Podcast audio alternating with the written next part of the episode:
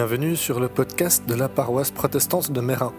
Notre mission est d'écouter et de mettre en pratique la parole de Dieu, de vivre la communauté, dans le culte et la vie quotidienne, de transmettre notre foi et de servir notre prochain. Si vous êtes à Genève, c'est avec joie que nous vous accueillons. Voici maintenant un message qui, nous l'espérons, sera vous édifier et vous encourager. Bonne écoute.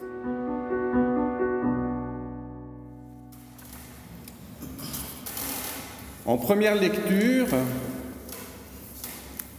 l'épître de Paul aux Philippiens, chapitre 2, versets 6 à 11. Lui dont la condition était celle de Dieu, il n'a pas estimé comme une proie à arracher d'être égal avec Dieu, mais il s'est dépouillé lui-même en prenant la condition d'esclave, en devenant semblable aux hommes. Après s'être trouvé dans la situation d'un homme, il s'est humilié lui-même en devenant obéissant jusqu'à la mort, la mort sur la croix. C'est pourquoi aussi Dieu l'a souverainement élevé et lui a donné le nom qui est au-dessus de tout nom, afin qu'au nom de Jésus, tout genou fléchisse dans les cieux, sur la terre et sous la terre, et que toute langue confesse que Jésus-Christ est Seigneur à la gloire de Dieu le Père.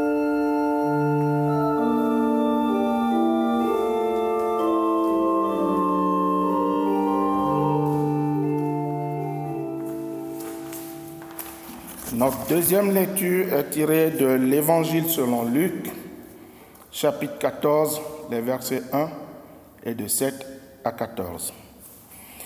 Jésus était entré un jour de sabbat dans la maison de l'un des chefs des pharisiens pour prendre un repas. Il adressa ensuite une parabole aux invités parce qu'il remarquait comment ceux-ci choisissaient les premières places il leur dit, lorsque tu es invité par quelqu'un à des noces, ne va pas occuper la première place, de peur qu'une personne plus considérée que toi n'ait été invitée et que celui qui vous a invité l'un et l'autre ne vienne te dire, cède-lui la place. Tu aurais alors la honte d'aller occuper la dernière place. Mais Lorsque tu es invité, va te mettre à la dernière place, afin qu'au moment où viendra celui qui t'a invité, il te dise, mon ami, monte plus haut. Alors ce sera pour toi un honneur devant tous ceux qui seront à la table avec toi. En effet, quiconque s'élève sera abaissé et celui qui s'abaisse sera élevé. Il dit aussi à celui qui l'a invité, Lorsque tu donnes à dîner ou à souper, ne convie pas tes amis, ni tes frères, ni tes parents, ni tes voisins riches, de peur qu'ils ne t'invitent à leur tour et que ce ne soit ta rétribution. Mais lorsque tu donnes un festin, invite des pauvres, des estropiés, des boiteux, des aveugles. Et tu seras heureux puisqu'ils n'ont pas de quoi te rétribuer, car tu seras rétribué à la résurrection des justes.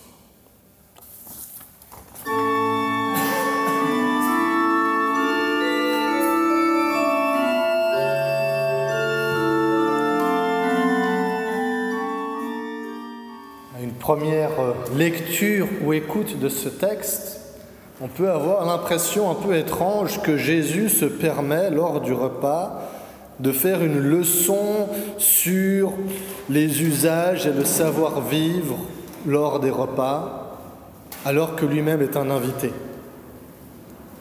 On peut se demander, mais qu'est-ce que ces questions de repas et d'usage viennent faire là au milieu? Mais ce texte n'est pas isolé. Vous allez me dire, aucun texte de la Bible n'est isolé. Si on va regarder un peu ce qui se passe avant, au chapitre précédent, quelqu'un pose une question à Jésus.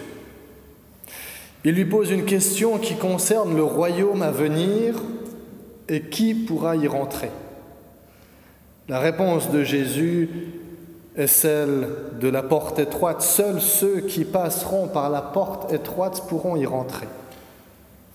Et après ça, Luc agence une série de petits récits qui viennent l'un après l'autre illustrer le propos de Jésus et ce qu'il entend par entrer par la porte étroite, dont celui-ci. Ici, Jésus, il se sert de ce qu'il voit et de ce qu'il observe, du contexte dans lequel il se trouve, pour donner ce que Luc, alors Luc appelle ça une parabole, même si ce n'est pas un texte qui correspond au format habituel des paraboles, qui commence avec le royaume des cieux ressemble à ceci, mais ça nous est néanmoins présenté comme une parabole. Ce contexte, c'est celui d'un repas. Et à l'époque, un repas, c'était une affaire très, très sérieuse. Aujourd'hui, lorsqu'on invite du monde à manger, on essaye de se soucier des éventuels régimes alimentaires ou allergies des uns et des autres. On fait quand même attention à recevoir correctement. Mais pour les contemporains de Jésus, l'enjeu était encore plus important. On ne mangeait pas avec n'importe qui. On faisait très attention à qui recevait une invitation. Pourquoi? Parce que nous étions dans une culture de l'honneur. Alors aujourd'hui encore, le Moyen-Orient est très marqué par cette notion d'honneur. C'était ce qui venait dicter les relations sociales, ce duo honneur et honte. Alors lorsqu'on invitait des gens à un repas, on devait faire attention à ce que ce soit des personnes honorables afin que l'on maintienne son propre honneur et peut-être au passage qu'on arrive à en gagner un petit peu plus. Mais il fallait quand même faire très attention à ne pas inviter quelqu'un de tellement honorable par rapport à nous qu'il refuse l'invitation, nous causant en tant qu'hôte de la honte. À propos de l'honneur, une petite note un peu technique peut-être avant de continuer. Pour l'époque, cet honneur extrêmement important, c'était une ressource limitée. On considérait qu'il y avait une certaine quantité d'honneur à disposition que les personnes se répartissaient. Et ça signifie que si une personne gagnait de l'honneur, c'était forcément aux dépens d'une autre. Alors ça peut nous sembler étrange, peut-être aujourd'hui.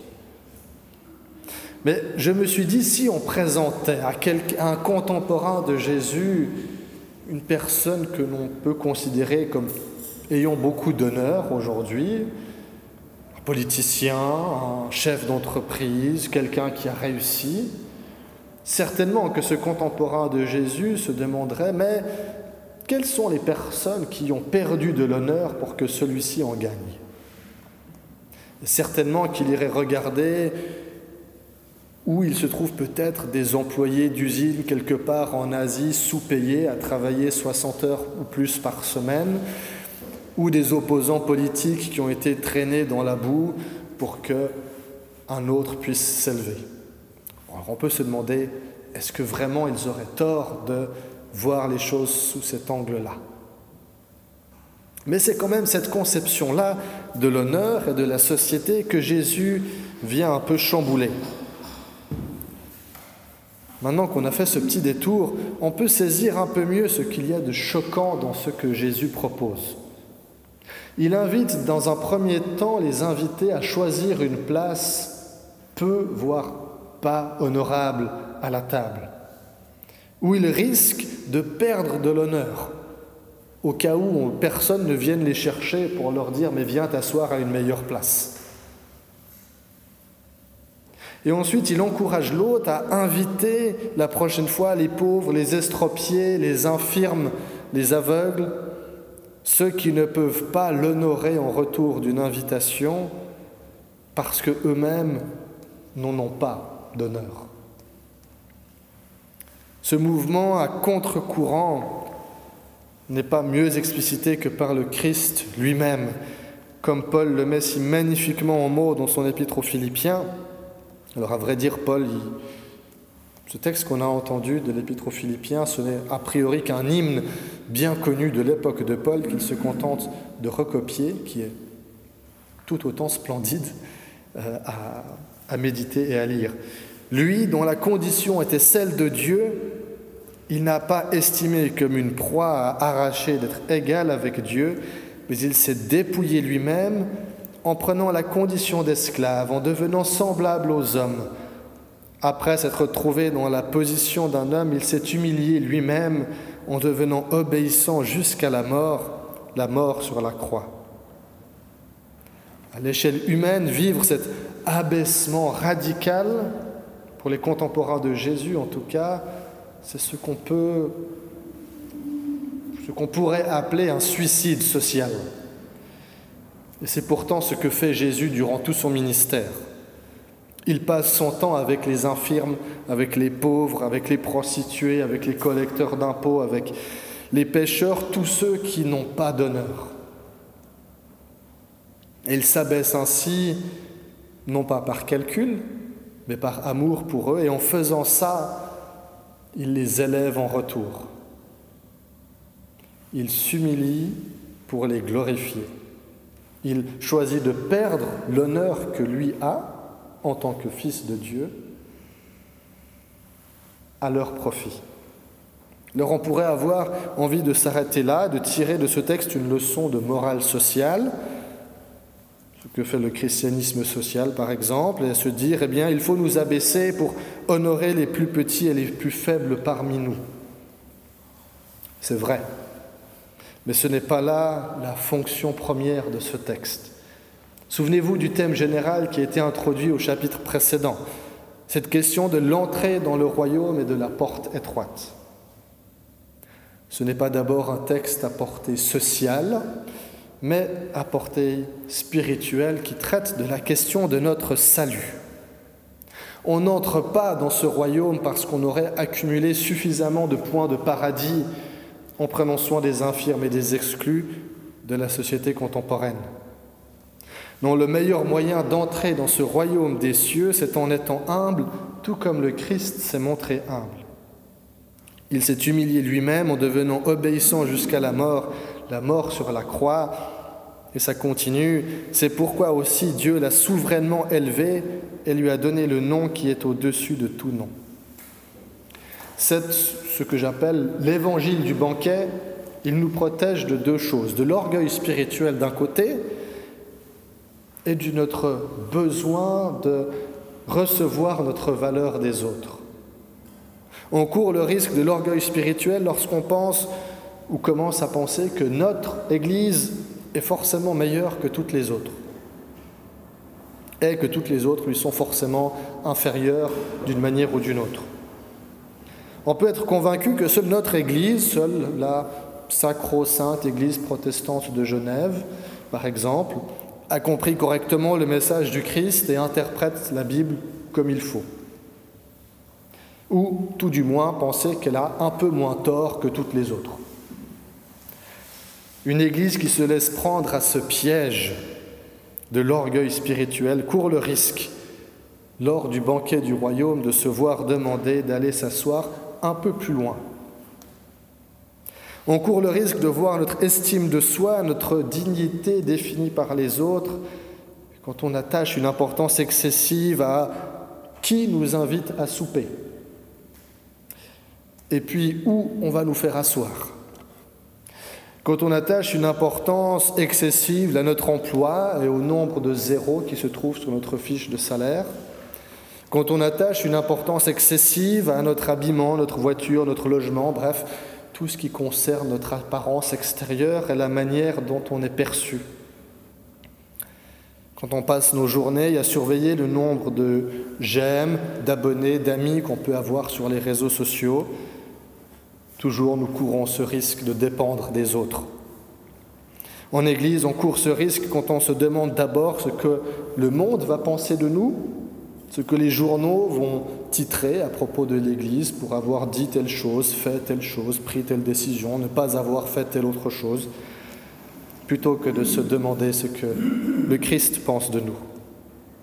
Oui, cet évangile du grand banquet est l'antidote idéal à ces deux dangers, parce qu'il affirme à la fois notre absence totale de mérite à être invité à ce festin, est l'amour somptueux que Dieu a pour nous justement parce qu'il nous y invite, parce qu'il nous y fait une place.